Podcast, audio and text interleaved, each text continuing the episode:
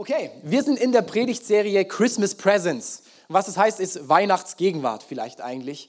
Und unser Anliegen ist in dieser Serie, in der Adventszeit, heute ist ja schon der zweite Advent, gell?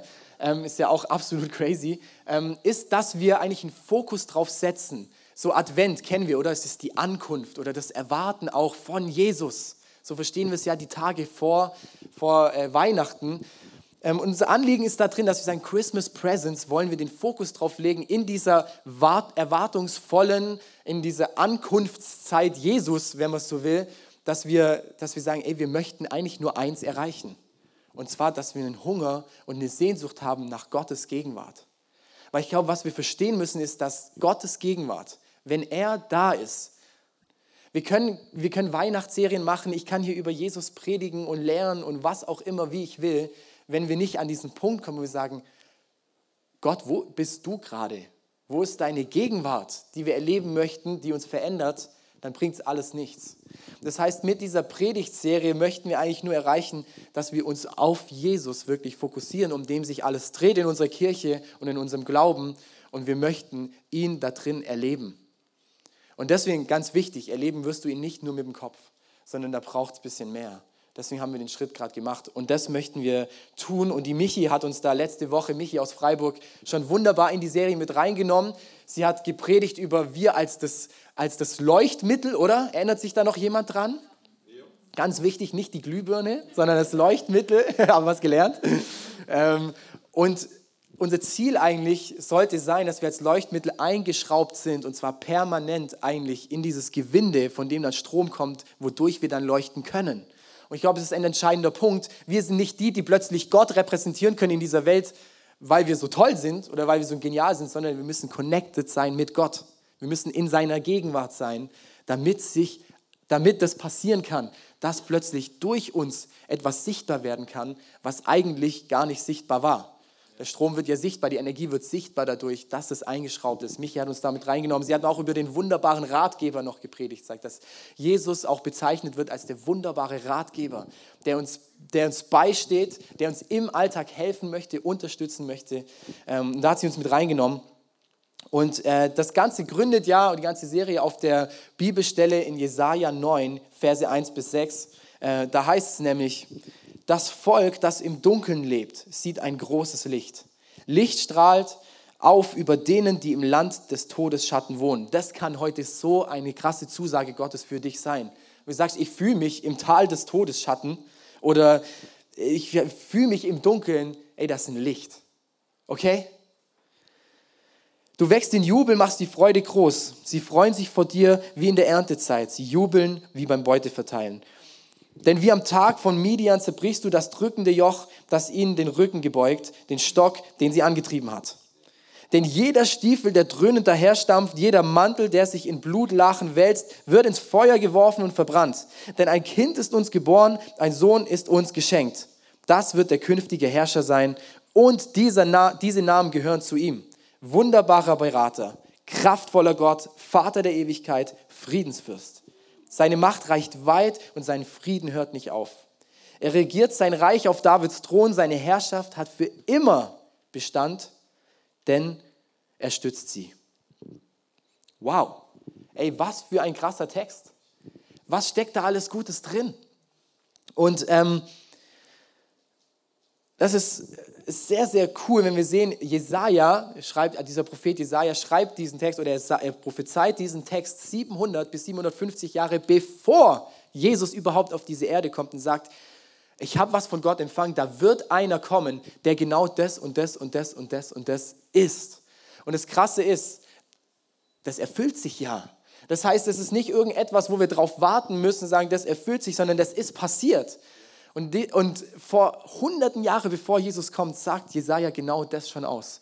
Und er spricht speziell über diese vier Namen, wo er sagt, so wird er genannt werden. Bei Namen müssen wir wissen, mit Name kommt immer Identität und kommt immer Auftrag. Wir kennen vielleicht den Fischer Simon, der Jünger Simon aus der Bibel. Und dann, äh, wo Jesus ihn ruft, sagt, ey Simon, du sollst Menschenfischer sein. Und dann später, als Jesus ihn eigentlich aussendet und sagt, du sollst die Grundlage der Kirche sein oder einer der, sagt er, jetzt sollst du Simon Petrus heißen. Es heißt, plötzlich ändert sich sein Name, er wird ab dem Zeitpunkt Petrus genannt, Fels. Damit ändert sich ein Stück weit sein Auftrag oder es kommt was hinzu. Und das dürfen wir sehen. Immer auch, guck mal, was dein Name heißt. Ich glaube, da steckt eine Power drin und vielleicht auch etwas Göttliches, was Gott in dein Leben reingelegt hat. Ähm, das heißt, mit Namen kommt immer auch Identität und Auftrag mit. Und dann gucken wir diese Namen an, die Jesaja schon prophezeit hat. Wir haben einen schon letzte Woche genauer betrachtet, wunderbarer Berater oder Ratgeber. Und dann ist das zweite, kraftvoller Gott. Sag mal mit mir gemeinsam, kraftvoller Gott. Nochmal, kraftvoller Gott. Sehr gut. Wir dürfen ein bisschen aktiv werden heute Morgen. Kraftvoller Gott. Das ist so crazy. Und deswegen möchte ich heute, mein Titel, möchte ich darüber sprechen. Ich habe die Predigt genannt, dein oder ein starker Held. Wow. Manche Frauen fühlen das vielleicht ganz besonders. Meine Frau würde es tun. Oh, der starke Held, gell? Wunderschön, dein starker Held. Denn ähm, wenn wir in die Bibel schauen oder in verschiedene Übersetzungen der Bibel schauen, dann heißt dieses, dieser starker Gott, wird bei Luther zum Beispiel übersetzt mit Gott hält. Also Gott Bindestrich hält. Und wenn wir ins Hebräische gucken, was ja der Urtext ist, wie die Bibel ursprünglich im Alten Testament geschrieben wurde, dann finden wir zwei Worte da an dieser Stelle. Und das eine ist El. Wir haben es auch hier. L kennen wir vielleicht noch aus der letzten Serie, oder? Wie 243 Mal wird das Wort L im Alten Testament verwendet und es heißt Gott, kann aber auch Götter heißen. Weil L ist die Bezeichnung für so, ein, für so ein Gottwesen. Wir hatten es in der vergangenen Serie, wenn du da nicht dabei warst, hör sie dir im Nachhinein an. Die ist echt ein bisschen crazy, aber zeigt auch sehr viel auf, wie Gott funktioniert. Dann sagt er, er schafft irgendwelche Wesen, Gottes Wesen, Engelswesen und die werden als El, als Götter bezeichnet. Deswegen kann es auch in der Mehrzahl vorkommen, kommt in der Bibel in fast allen Fällen oder fast oder ganz ihr oft als Gott vor und beschreibt Gott eigentlich in seiner Fülle. Sagt Gott beschrieben als El. Und dann gibt es das zweite Wort und das heißt Gibor. Und Gibor heißt eben mächtig, stark, tapfer, kriegstüchtig oder auch Held. Und das ist ziemlich krass, wenn wir überlegen, Jesaja steht da und sagt, ey, da wird ein, da wird ein äh, Sohn Gottes irgendwie auf diese Welt kommen, er wird das Licht dieser Welt sein, er wird genannt wunderbarer Ratgeber und er wird genannt, und jetzt könnten wir das so ein bisschen einsetzen, mächtiger, starker, tapfer, auch kriegstüchtiger Held Gott. Das ist so powerful. Ich weiß nicht, wie viel krasser man Gott noch irgendwie beschreiben kann, als mit diesen zwei Worten eigentlich zu sagen, es ist eigentlich El Gibor, es ist der starke, mächtige Gott. Und ganz wichtig ist zu verstehen, im Hebräischen gibt es eigentlich, wir machen ein bisschen Bible Study, heute Morgen kurz ein paar Wörter anschauen, aber es gibt uns eine coole Grundlage dafür. Wenn wir eigentlich stark, oder wenn das Hebräische eigentlich das Wort stark benutzt, wird es eigentlich was anderes benutzen, nämlich Hasak. So, Hasak ist das eigentliche Wort für stark. Das heißt, wenn von irgendwas eher menschlicherem in Form von Stärke gesprochen wird, wird Hasak verwendet. Gibor wird vielmehr verwendet, ist eigentlich ein recht militantischer, so ein bisschen eben so, so kriegsangehauchtes Ding. Was meine ich damit? Das heißt, ganz oft in der Bibel wird dieses Wort Gibor verwendet eben als Held. Es kommt ganz oft vor als Held, als irgendwas Kraftvolles, außergewöhnlich, über alle Menschenmaße hinaus, krasse, mächtige, starke. Was meine ich damit? Ähm, zum Beispiel, wir kennen alle vielleicht König David aus der Bibel. Ähm, und an der Bibelstelle, wo David das erste Mal zu Saul gebracht wird, ähm, da lesen wir folgendes. Und einer von den Knaben antwortete und sprach, siehe, ich habe einen Sohn Isais, des Bethlehemiters, gesehen, der zu spielen versteht und er ist ein tapferer Held und ein Kriegsmann. Hier kommt dieses Gibor drin vor. Oder wir kennen alle, auch wenn du mit dem Glauben nichts zu tun hast, du kennst Goliath, oder?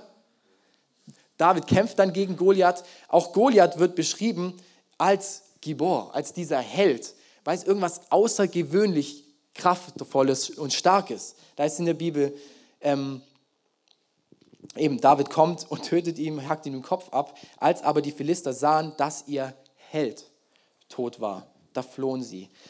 Oder auch, äh, wir kennen Simson aus der Bibel vielleicht, auch ein übermenschlich starker Mensch. Und da wird dieses Wort verwendet. Was heißt das für mich? Das heißt, wie Gott auch hier in, selbst hier nicht beschrieben wird, wie Jesus hier nicht beschrieben wird, ist als irgendwie so ein bisschen der Bizeps-Gott, der, der irgendwie halt krass wirklich physische Kraft hat, der doppelt so stark ist wie Simson, David und Goliath zusammen, sondern es ist vielmehr so, so wirklich was Heldenhaftes, da ist auch was Siegreiches mit drin ähm, und wirklich auch was, so was Kämpferisches mit. Das ist so ein Touch, den können wir im Deutschen gar nicht so genau ausdrücken. Und dann ist es nicht nur der, der halt irgendwie ähm, krass ist, irgendwie siegreich und heldenhaft, sondern es ist dieser heldenhafte Gott. El Gibor. Und das ist wahnsinnig krass.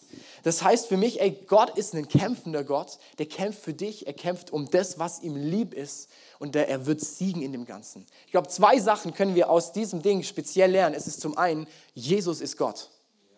Wenn das stimmt, was stimmt, dass Jesaja hier auf Jesus sich bezieht, dann wird Jesus hier beschrieben als Gott, als El, als Gott. Und das ist ganz, ganz wichtig. Auch äh, vielleicht die, der Goliath gell? oder auch in, in griechischen Mythologie ist das viel drin. Da gibt es oft diese Halbwesen, oder? So, wo man sagt, boah, der war halb Mensch, halb Gott. Das ist nicht Gott. Das ist nicht Jesus. Jesus kommt nicht als halb Mensch und halb Gott auf diese Erde. Jesus kommt auch nicht auf diese Erde in irgendeiner Form von einem ganz komischen, kranken Wesen, was irgendwie vielleicht Gott sein soll. Er kommt auch nicht als Statue, sondern Jesus kommt auf diese Erde und das ist so genial von Gott und sagt, ey, ich bin ganz Mensch und ich bin ganz Gott. Und das sprengt unseren Kopf. Aber es ist die Realität und es ist der Dreh- und Angelpunkt davon, dass wir das verstehen. Ey, Jesus war nicht nur ein guter Mensch. Er war auch nicht nur ein kraftvoller Mensch, er war ein kraftvoller Gott auf dieser Erde. Okay? 1. Johannes 5,20 sagt es wunderschön. Wir wissen aber, dass der Sohn Gottes gekommen ist und uns Verständnis gegeben hat, damit wir den Wahrhaftigen erkennen. Und wir sind in dem Wahrhaftigen. Mega. In seinem Sohn Jesus Christus. Dieser ist der wahrhaftige Gott und das ewige Leben. Das heißt, wir sehen ganz klar, Jesus ist Gott. Er war Gott, er ist Gott und er wird Gott für immer und ewig sein. Und zum Zweiten, Jesus ist ein kämpfender und siegreicher Held für uns in unserem Leben. Und ich habe mal gedacht, ich packe mal ein paar so Helden aus, aus der Geschichte aus. Ähm, es gibt ja immer wieder so, vielleicht im Geschichtsunterricht oder in irgendeinem Kinderbuch, so, oder Filme, so wirkliche Helden, wie es in der Weltgeschichte war, äh, packe ich euch mal zusammen. Ich habe mal ein paar Bilder mitgebracht. Hier mal das erste Bild von einem Helden. Sind auch Helden, meine ich nicht. Ähm, hier ist das wirklich erste. Ähm, zwar, den kennen wir vielleicht König Leonidas, der König von Sparta. This is Sparta. Der wird als Held beschrieben. Man sagt einer Legende nach, äh, hat er gegen 50 bis 100.000 äh, Perser mit nur 5200 Leuten gekämpft, hat das angeführt, er hat sie zurückgehalten und ist irgendwann heldenhaft mit einer zurückgebliebenen Truppe von 1000 dann im Kampf gegen die Perser irgendwann gestorben. Und er wird beschrieben als ein Held der Weltgeschichte. Und ich habe uns noch ein anderes Bild mitgebracht. Ähm, ich weiß nicht, ob ihr den kennt. Das ist Vlad der Dritte von Draculea. Daher kommt die ganze Legende und der ganze Schwachsinn mit Dracula. War ein realer Mensch, ähm, der eben als brutalst, brutalst äh, ja, brutal einfach definiert wurde. Er sagt, es ist ein brutaler Typ gewesen. Er hat das Osmanische Reich bekämpft und hat Widerstand erfolgreich geleistet. Und er wird beschrieben als ein krasser Held der Geschichte damals. Und dann kennen wir noch den dritten vielleicht. Äh, da habe ich meine Statue mitgebracht. Das ist Genghis Khan oder Genghis Khan. Haben wir auch schon gehört. Man sagt, er hat anscheinend 40, äh, 40 Millionen äh, Menschen umgebracht ähm, oder mit seinem Heer umgebracht, als er das mongolische Reich gegründet hat, als er, er super viel Land, vor allem in China, im Norden Chinas irgendwie erobert hat. Und äh, man hat ihm nachgesagt, dass er vom Himmel gesendet wurde, ne? so halb Mensch, halb Gottmäßig. Das sind so Helden der Geschichte, wo man vielleicht sagen würde, das sind so Helden, spannenderweise immer mega krass politisch und mega brutal, oder? Also ähm, ist ja nicht, dass ich sage, boah, ein krasser Held, weil er so viele Menschen umgebracht hat. Aber das wären so typische geschichtliche Helden, wo man sagt, oder die als Helden gefeiert wurden, damals äh, in den Kreisen, äh, wo sie gewirkt haben oder ähm, dann auch über ihre Zeiten hinaus sagen, boah, das ist unser Nationalheld, das ist unser Held, der uns erlöst hat, der den Widerstand geleistet hat, was auch immer. So wird Helden ganz oft beschrieben. So, und jetzt gucken wir unseren Helden an und finden das hier. So ein kleines Kind. Und wir merken, das passt in diese Reihe immer überhaupt nicht rein, von denen, die ich davor gerade gebracht habe. Und was wir an Jesus, äh, was wir an Weihnachten feiern, ist ja genau dieses Bild, dass sie sagen, Jesus kommt als Baby, wird geboren auf diese Erde. Äh, das, das, feiern wir in ein paar Wochen und ähm, dann geht die ganze Geschichte ja erst so richtig los. Das heißt, und da, da möchte ich unseren ersten Punkt machen, der ist obvious, aber wichtig. Das ist schon passiert. Erstens, Jesus war ja schon da. Der erste Punkt, wo ich kurz drüber reden möchte, Jesus war schon da. Ähm, unser Held, das ist so wichtig, ist ganz anders gekommen, als es vielleicht natürlicherweise Helden machen, wie wir es gerade gesehen haben in der Geschichte. Irgendwie die da krass daherbrausen, die äh, da irgendwie richtig brutal daherkommen. Er kommt mit einer anderen Kraft und einer anderen Power, und zwar mit der Power vom Himmel und vom Königreich Gottes. Das ist das, was wir ja im Evangelium am Ende verkünden, ist zu sagen, wir müssen verstehen, dass wir nicht perfekt sind, dass wir Fehler machen, dass in uns erstmal von Grund auf Böses ist, sagt die Bibel. Und auf alles, was wir tun, was nicht Gottes Willen entspricht, das nennt die Bibel Sünde, muss der Tod folgen.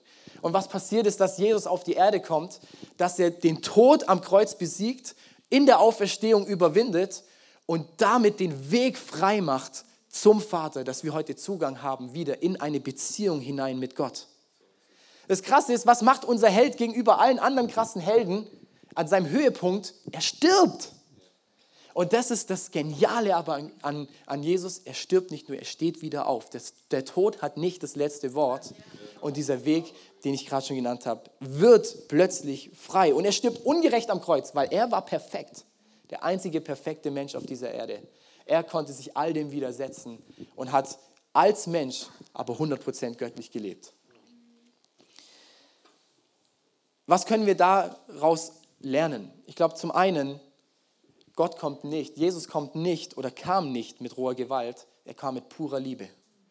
Dieser Ausdruck, was Gott da macht, ist einfach und einzig allein aus purer Liebe. Er hätte es nicht machen müssen. Ich sage, wir kennen Johannes 3, Vers 16, bekannter Bibelvers. So sehr hat Gott die Welt geliebt. In der Bibelstelle heißt es nicht, so sehr hat Jesus auf die Welt runtergeschaut und war mit Zorn erfüllt, dass die Menschen so komisch sind und hat gesagt, jetzt sorge ich für Gerechtigkeit. Stimmt ja auch, dass er für Gerechtigkeit sorgt oder sorgen wird. Aber nein, sein erstes Motiv war nicht aus Gewalt. Er kommt nicht wie die anderen und, und tut militärisch alles umholzen. Er kommt aus purer Liebe zu dir und aus purer Liebe zu mir. Weil er uns anschaut und sagt, ich möchte Beziehung, aber sie ist nur möglich durch mich. Zum anderen, er kommt nicht politisch, sondern persönlich. Wie ich es gerade schon genannt habe, er kommt nicht und metzelt irgendwie politisch alles um und tut dann so ein politisches Reich irgendwie aufbauen, wo es sagt, und jetzt setzt man noch einen König ein und es hat Landesgrenzen und Gesetze und sowas, ähm, sondern er kommt in erster Linie persönlich. Wenn du Jude zu dieser Zeit warst, war die größte Enttäuschung für dich, dass dieser Retter, der äh, angepriesen wurde, nicht kam, und wie dieser Held vielleicht natürlicherweise, wie wir verstehen würden, kam und dieses, das, das Reich Israel wieder aufrichtet. Sagt, er ist der König der Juden und sie haben erwartet, dass er kommt und dass er jetzt endlich wieder Israel als Staat wieder etabliert, aufrichtet und da wieder für Gerechtigkeit sorgt. Das macht Jesus nicht. Warum? Er kommt nicht politisch, so wie wir es verstehen, sondern er kommt, um persönliche Beziehung mit dir und mir möglich zu machen. Dafür ist er auf diese Welt gekommen dass diese persönliche Beziehung, die ich gerade genannt habe, wieder endlich, endlich, endlich möglich ist. Er macht es nicht durch irgendwie Unterdrückung, er macht es nicht brutal mit Gewalt, sondern einzeln für einzeln, indem er sagt, ich sterbe, ich stehe wieder auf und ich verkündige euch eine Botschaft von einem anderen Königreich, das noch nicht sichtbar ist, aber jetzt schon angebrochen ist. Er bringt keine politische, keinen politischen Staat, er bringt auch keine Religion, sondern er bringt eine persönliche Beziehung zwischen dir und Gott in diese Welt wieder rein, die wirklich wird. Kann ich da ein Halleluja hören? das ist so crazy. Das müssen wir wissen. Jesus war schon da und das ist vollbracht. Das ist nicht etwas Zukünftiges, was noch kommen werden muss. Das ist Fact. Und das ist das Herrliche. Wir können es heute erleben und jeden Tag aufs Neue erleben und da immer mehr reinwachsen und da reinkommen in das, was, äh, was Jesus da für uns getan hat. Und für uns, vielleicht ist es manchmal für uns so im Kopf, wenn wir über Politik reden, dass wir sagen, ey, wenn mal gescheite Leute an der Regierung wären, wäre ja alles mega gut. Oder eine göttlich geführte Demokratie, weiß ich nicht, ob es das gibt, wäre auch nicht das Ziel, wird, und eine gute geführte Demokratie wird uns nicht retten. Das wird uns nicht das, wird uns nicht das Heil bringen, was wir erwarten oder was wir brauchen. Oder echt krass, wenn ein Klaus Schwab, der Leiter vom, äh, vom Weltwirtschaftsforum, in seinem Buch 2020 davon schreibt, dass in zehn Jahren wir nichts mehr besitzen werden, aber mega glücklich sein werden, dann ist das nicht die Sache, auf die wir unser Vertrauen setzen sollen, weil ein politisches System oder irgendetwas nie das erfüllen kann, was Jesus in diese Welt gebracht hat. Warum? Weil es nicht politisch war, sondern persönlich. Als Jesus angekündigt wird zu Maria, dass sie die Auserwählte ist, ähm, sagt der Engel folgendes. Siehe, du wirst schwanger werden und einen Sohn gebären, dem sollst du den Namen Jesus geben. Der wird groß sein und Sohn des Höchsten oder auch Gott der Allerhöchsten genannt werden.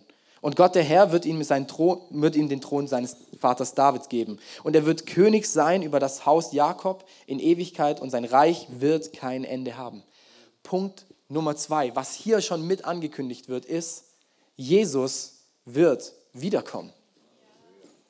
Dreh dich mal zu deinem Nachbarn und sag, ey, Jesus wird wiederkommen. Jesus wird wiederkommen. In unserem Vers von Jesaja 9, den wir gelesen haben, äh, heißt in Vers 5, denn ein Kind ist uns geboren, ein Sohn ist uns geschenkt, das wird der künftige Herrscher sein. Und diese Namen gehören zu ihm und so weiter. Vers 6, seine Macht reicht weit und sein Frieden hört nicht auf. Er regiert sein Reich auf Davids Thron. Seine Herrschaft hat für immer Bestand. Kommt uns das bekannt vor aus der Ankündigung bei Maria? Denn er stützt sie durch Recht und Gerechtigkeit. Das wirkt Jahwe, der allmächtige Gott, im Eifer seiner Leidenschaft. Was heißt es? Denn ein Kind ist uns geboren, heißt, das ist abgeschlossen, das ist schon passiert und er wird der Herrscher sein bei seinem zweiten Wiederkommen. Apostelgeschichte 1, Vers 11, Jesus fährt gerade in den Himmel auf und dann kommt ein Engel an die Stelle und sagt zu den Jüngern oder alle, die rumstehen, folgendes. Ihr Männer von Galiläa, sagten sie, was steht ihr hier und starrt in den Himmel? Dieser Jesus, der von euch weg in den Himmel aufgenommen wurde, wird genauso wiederkommen, wenn ihr ihn habt in den Himmel gehen sehen. Jesus wird wiederkommen. Leute, das ist so relevant, weil das ist unsere christliche Hoffnung. Das müssen wir wissen. Darauf hoffen und warten wir, dass, oder darauf müssen wir auch hoffen und warten, dass Jesus irgendwann wiederkommen wird. Wir haben uns diese Grafik immer wieder angeschaut, äh, gerade auch in der letzten Serie, wo wir gesagt haben, okay, ähm, hier ist Sündenfall passiert, gell, der Gott dieses Zeitalters, dieser Welt wird plötzlich der Teufel und Jesus kommt das erste Mal und dieses Königreich Gottes ist angebrochen. Und es wird dann sich immer mehr ausbreiten, das Böse übrigens auch. Und dann bei seinem zweiten Kommen, wenn Jesus wiederkommt, dann wird es vollendet werden.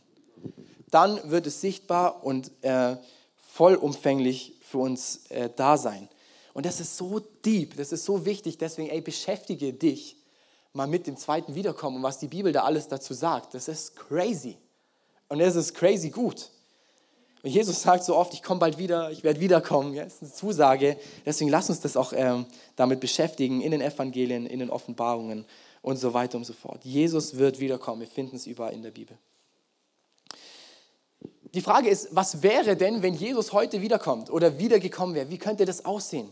Und ich stelle mir es vor, gell, dass das eine Welt wäre, wo unser Planet irgendwie, der wird nicht zerstört. Es herrscht kein Krieg, da ist kein Hass, da ist kein Neid, da ist kein Streit, da ist keine Eifersucht. Jeder hat genug zu essen, jeder hat auch genug Gutes zu essen. Es gibt vielleicht noch Fußball, aber keine ungerechte FIFA mehr, sondern eine gerechte FIFA. Deutschland fliegt nicht vielleicht äh, direkt äh, in der Gruppenphase raus. Und so weiter und so weiter und so weiter. Punkt, Punkt, Punkt. Das sind alles Realitäten, wo wir sagen, das passiert in seiner Vollendung wenn Jesus wiederkommt. Die Bibel sagt, dass das Königreich eben vollendet, sichtbar werden wird. Ähm, es wird Gericht geben über alles Ungerechte auf dieser Erde. Das ist herrlich für uns, weil wir sind durch Jesus gerecht gesprochen. Seine Herrschaft wird vollends aufgerichtet werden und es wird Friede, Herrlichkeit und Gerechtigkeit herrschen auf dieser ganzen Welt. Übrigens auf dieser Welt, nicht im Himmel, aber das ist ein anderes Thema.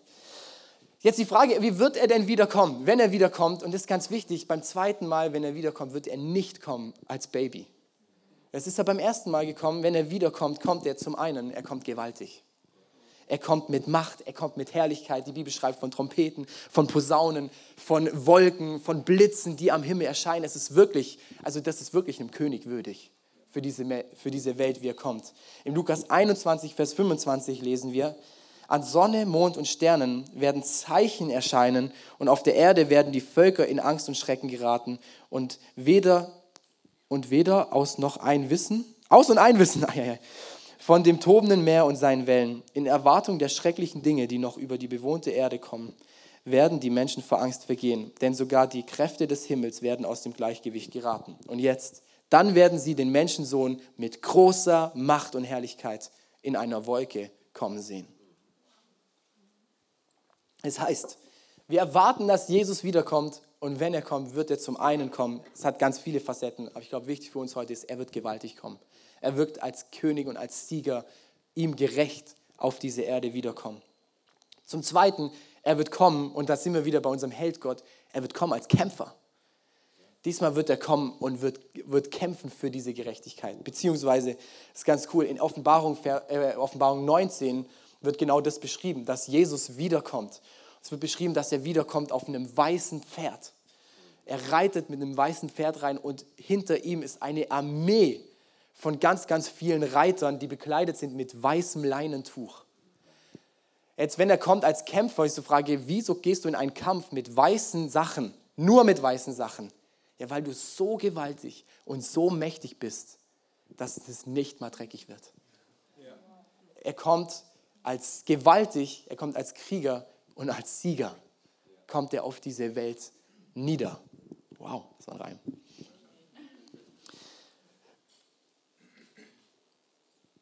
Und zum Dritten, er kommt politisch. Diesmal wirklich. Und zwar in Form von ähm, seiner, seiner Herrschaft, die er in dem Moment antritt. Wir lesen in den Versen von Jesaja, seine Herrschaft hat für immer Bestand, denn er stützt sie durch Recht und Gerechtigkeit. Oder die, die, die ganze Herrschaft ruht auf seinen Schultern und sein Königreich wird nie ein Ende haben sagt die Bibel. Was heißt es? Dann wird wirklich, wird er politisch kommen und zwar in Form von einem König, der dann wieder König und Gott über dieser Welt werden wird. Und dieses Königreich, was ja irgendwo ein politisches System ist, wird sich auf die ganze Erde ausbreiten, sichtbar und erlebbar werden. Welches, wie das System dann genau aussieht, ist völlig egal. Es wird einfach nur herrlich sein, wenn, wenn König Jesus regiert. Und zwar wirklich vollumfänglich. Wieso? Weil es das Beste ist, was passieren kann. Weil es gerecht tut, er tut es mit Liebe, er richtet Ungerechtes, das wird da keinen Bestand mehr haben. Er wird kommen als politischer, kämpfender, gewaltiger König. Was heißt es für uns? Wir sagen, wir sind im, im, im Advent, gell? Äh, wir haben so eine Vorfreude irgendwie aufs Weihnachtsfest. Und ich glaube, das ist genau der Fokus, den wir haben dürfen, wenn wir über dieses zweite Kommen von Jesus irgendwann reden und das auch erwarten. Was ich, es ist wie im Advent, es ist vielleicht wie ähm, als Kind kurz vor Weihnachten ganz aufgeregt, ich kann es voll nicht erwarten, dass es passiert, aber es ist was Wunderschönes, liebe Freunde. Das ist so wichtig, dass es für uns nicht irgendwas Schreckliches ist, was wir vielleicht nicht ganz verstehen, weil es irgendwie crazy wird, die Bibel beschreibt es ja ganz krass, sondern das ist so wichtig, es ist für uns die größte Freude, wenn unser Jesus wiederkommt. Wieso? Weil wenn du in einer Beziehung mit ihm stehst, dann kommt endlich dein Jesus wieder so richtig vollumfänglich auf die Erde. Und wir, es wird ja beschrieben als Jesus der Bräutigam und wir als die Braut, als Kirche, dann wird es eine Hochzeit geben. Da wird es da wird's schön, da wird gefeiert. Hey, da ist eine Vorfreude, wenn Jesus wiederkommt, okay? Wir müssen keine Angst davor haben. Wir können uns freuen darüber, wie im Advent vor Weihnachten sagen, Jesus wird wiederkommen. Und auch Paulus macht es damals schon. Das ist ja ganz spannend, wenn du mal die Briefe ein bisschen anguckst. Immer wieder droppt es Paulus so rein, ey, vielleicht wird Jesus bald wiederkommen, mit einer, so einer Freude und so einer Leidenschaft und so einer Aktivität. Er sagt, ja, wenn das passiert, ey, wir sind dabei. es ist so was Schönes, wenn Jesus wieder auf diese Erde kommt. Und mein Punkt 3 wäre einfach die Frage, ja, was hat das für uns jetzt heute zu bedeuten? Ich glaube, wenn Jesus auf diese Erde kommt, dann dürfen wir uns auch vorbereiten. Und genau das macht Jesus. Er sagt zum einen in Lukas 24, 34 bis 36, seid wachsam. Lasst euch nicht von zu viel Essen und Trinken und den Sorgen des Alltags gefangen nehmen, damit euch dieser Tag nicht unvorbereitet trifft, so wie man unverhofft in eine Falle stolpert. Denn dieser Tag wird über alle hereinbrechen, die auf der Erde leben. Seid wachsam und betet darum, dass ihr, wenn es möglich ist, diesen Schrecken entkommt und vor dem Menschensohn stehen könnt. Das heißt, Jesus sagt uns, hey, es wird wunderschön, wenn ich wiederkomme, aber be ready. Sei nicht aktiv, passiv, verbring nicht so viel Zeit damit, dich in irgendwelchen Sorgen und Essen und Trinken zu verlieren, sondern bring und verbring Zeit und bereite dich darauf vor, dass du dich immer wieder neu auf, auf, auf mich ausrichtest dass du wieder immer wieder im Gebet dran bist und um Gnade bittest für das, was hier auf der Erde gerade noch bei uns los ist, aber dass du aktiv mit ihm verbunden bist, immer wieder ihn suchst, bei ihm bist und dich nicht ertränken lässt von irgendwelchen Sorgen in dieser Welt. Jesus sagt, hab keine Angst. Das heißt für dich, hab keine Angst. Jesus ist da, er wird kommen und es wird herrlich. Und ich glaube, zum anderen heißt es für uns, das ist in einer anderen Bibelstelle, dass es sagt, ey, lasst euch nicht abhalten von irgendwelchen Lehren und Irrlehren, von irgendwelchen Lügenpropheten, ist das Wort, das, die um euch herum herrschen. Jetzt können wir sagen, bei uns gibt es das vielleicht heute nicht mehr. Ich glaube, es gibt sehr viele Strömungen und Dinge in unserer Welt, die sowas darstellen können, die eine Verwirrung und eine Verdrehung reinbringen, dass wenn wir uns zu viel mit dieser beschäftigen, unvorbereitet kommen, äh, uns treffen wird, wenn Jesus wiederkommt. Was heißt das für uns? Das heißt, wir müssen die Bibel kennen. Wir müssen die Wahrheit erkennen und erkennen, die in der Bibel steht. Und wir müssen sie glauben und wir müssen in eine Beziehung kommen mit dieser Wahrheit. Jesus spricht davon, dass er die Wahrheit ist. Das heißt, wenn wir bei ihm sind, an seinem Herzen bleiben und sein Wort und diese Wahrheit kennen, dann glaube ich, sind wir sehr gut vorbereitet, so wie das Jesus für uns beschreibt. Zum anderen, vielleicht kennst du diese Situation auch in deinem Leben. Wir haben vorher davon Jesaja gesprochen der diese Botschaft von Jesus als der starke Held Gott in eine Zeit reinbringt, wo das Königreich Juda, in dem er war, gelebt hat, immer mehr den Bach runterging. Es kam ein König nach dem anderen, einer hat es mal besser gemacht, aber schlussendlich geht das Königreich äh, Juda, was sich abgesplittert hatte vom, von, von Israel, geht den Bach runter und wird vernichtet werden. Und in so einer Zeit, wo alles drunter und drüber geht, wo, wo es wirklich nicht gut ausschaut, auch politisch am Ende auch nicht so wird, dass das Reich immer, immer mehr wirklich von Gott abkommt, dass es, dass es immer kleiner wird, dass es immer schrecklicher wird. In diese Zeit spricht Jesaja diese Verse rein, sagt, ey, dieses Volk, das im Dunkeln war, da macht plötzlich die Verse auch mehr Sinn. Ey, es kommt ein wunderbares Licht und es kommt ein wunderbarer, starker Held Gott. Und ich glaube, manchen geht es uns vielleicht so, in unserem Leben. Vielleicht geht es in deinem Alltag so, dass du sagst, boah, es fühlt sich genauso an, wie so ein Sumpf manchmal oder so, so ein Trott, in dem ich drin bin und es geht gefühlt nur ein Bach runter. Wenn ich in die Welt rausschaue, wenn ich in die Nachrichten schaue, dann sieht alles wirklich aus, als wenn es nur noch ein Bach runtergeht. Und ich glaube, Gott spricht heute zu dir und sagt, ey, da ist ein Retter gekommen, der Licht ins Dunkle gebracht hat. Und dieser Mann wird unter anderem genannt der starke Held Gott der mit dir gemeinsam diese Kämpfe kämpfen möchte und wird. Das heißt, wenn es dir so geht oder es gehen wird, hey, denk vielleicht mal genau an diesen Namen, der für Jesus verwendet wird.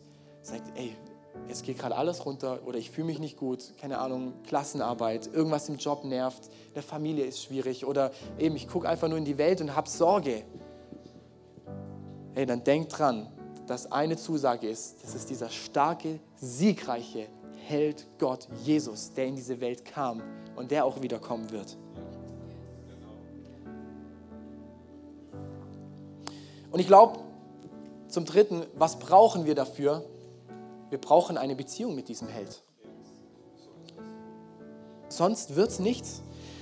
Weil was können wir denn heute schon erleben? Jesus ist ja schon gekommen, er hat den Tod besiegt, das heißt, er ist nicht tot geblieben, er ist heute unter uns. Nicht körperlich, aber sonst ist er da. Und er wird irgendwann körperlich wieder auf diese Welt kommen, aber er ist heute für uns schon erlebbar. Und es heißt vielleicht für uns in dieser Welt, in dieser Zeit, heißt es, wir werden noch nicht alles in seiner vollendeten Form sehen. Es wird vielleicht immer bis ans Ende ziemlich wahrscheinlich Kriege geben. Es wird immer irgendwo Hass und sowas geben. Es wird vielleicht bis ans Ende auch immer eine korrupte FIFA geben und Deutschland wird die WM vielleicht nicht immer gewinnen. Weil die Bibel beschreibt, dass das Böse, so näher es aufs Ziel so geht, auch immer zunimmt, aber auch die Herrlichkeit Gottes zunimmt. Aber Dinge wie Egoismus, Stolz, können heute schon kein Teil mehr von uns sein. Warum? Weil wir, weil wir schon Teil von diesem Königreich von Gott werden können und sind, wenn wir mit ihm verbunden sind. Und ich glaube, dieser starke Held Gott kann dann für dich einstehen und es kann dann eine Freude für dich sein, wenn du in einer Beziehung mit ihm bist. Das, was er wollte, wieso er das erste Mal gekommen ist, persönlich für dich dass ich in eine Beziehung mit dir treten kann. Deswegen, ich glaube, das Wichtigste für uns heißt, sind wir in einer Beziehung mit Jesus? Sind wir nah an seinem Herzen dran? Dass es auch uns nicht überrascht, wenn er plötzlich kommt. Ich weiß übrigens nicht, wann er kommt. Wie Bibel sagt, wir wissen weder Tag noch Stunde. Und dann können wir den Himmel auf die Erde bringen, wenn wir sagen, ey, das Königreich Gottes ist jetzt für uns schon Realität. Gott ist ja schon da. Wir können jetzt schon in einer Beziehung mit ihm leben aus Glauben heraus, das ist der Ursprung von allem, dann kann der Himmel hier auf dieser Erde schon sichtbar werden und wird sichtbar in uns und vor allem auch durch uns. Die perfekte Zusammenfassung dafür äh, finden wir in Titus 2, die Verse 11 bis 13. Denn die Gnade Gottes ist jetzt sichtbar geworden, um allen Menschen die Rettung zu bringen. Das ist, Jesus ist schon gekommen. Und das ist die Realität für dich. Hey, die Gnade Gottes ist sichtbar geworden, um allen Menschen die Rettung zu bringen. Das heißt, die Gnade Gottes ist in deinem Leben schon Realität, kann Realität werden. Und diese Rettung ist schon vollbracht worden, wenn du sie annehmen möchtest. Und dann weiter, Vers 12. Sie erzieht uns dazu, die Gottlosigkeit und die weltlichen Begierden abzuweisen und besonnen, gerecht und mit Ehrfurcht vor Gott in der heutigen Welt zu leben. Das heißt nichts anderes, als was wir oft benennen, als wir leben einfach schon im Königreich Gottes. Anders genannt, du bist ein Jünger von Jesus. Anders genannt, Jesus darf in dir wirken und es wird sichtbar, dass Jesus in dir wirkt. Das ist das, was es heißt. Ey, wir sind in dieser Welt, aber können schon trotzdem Teil vom Himmel sein und es kann schon sichtbar werden. Warum? Weil diese Gnade in Rettung, sie erzieht uns dazu, die Gottlosigkeit und die weltlichen Begierden abzuweisen und besonnen, gerecht und mit Ehrfurcht vor Gott in der heutigen Welt zu leben. Wow! Und dann Vers 13, als Mensch, als Menschen, die auf die beglückende Erfüllung ihrer Hoffnung warten und auf das Sichtbarwerden der Herrlichkeit unseres großen Gottes und Retter Jesus.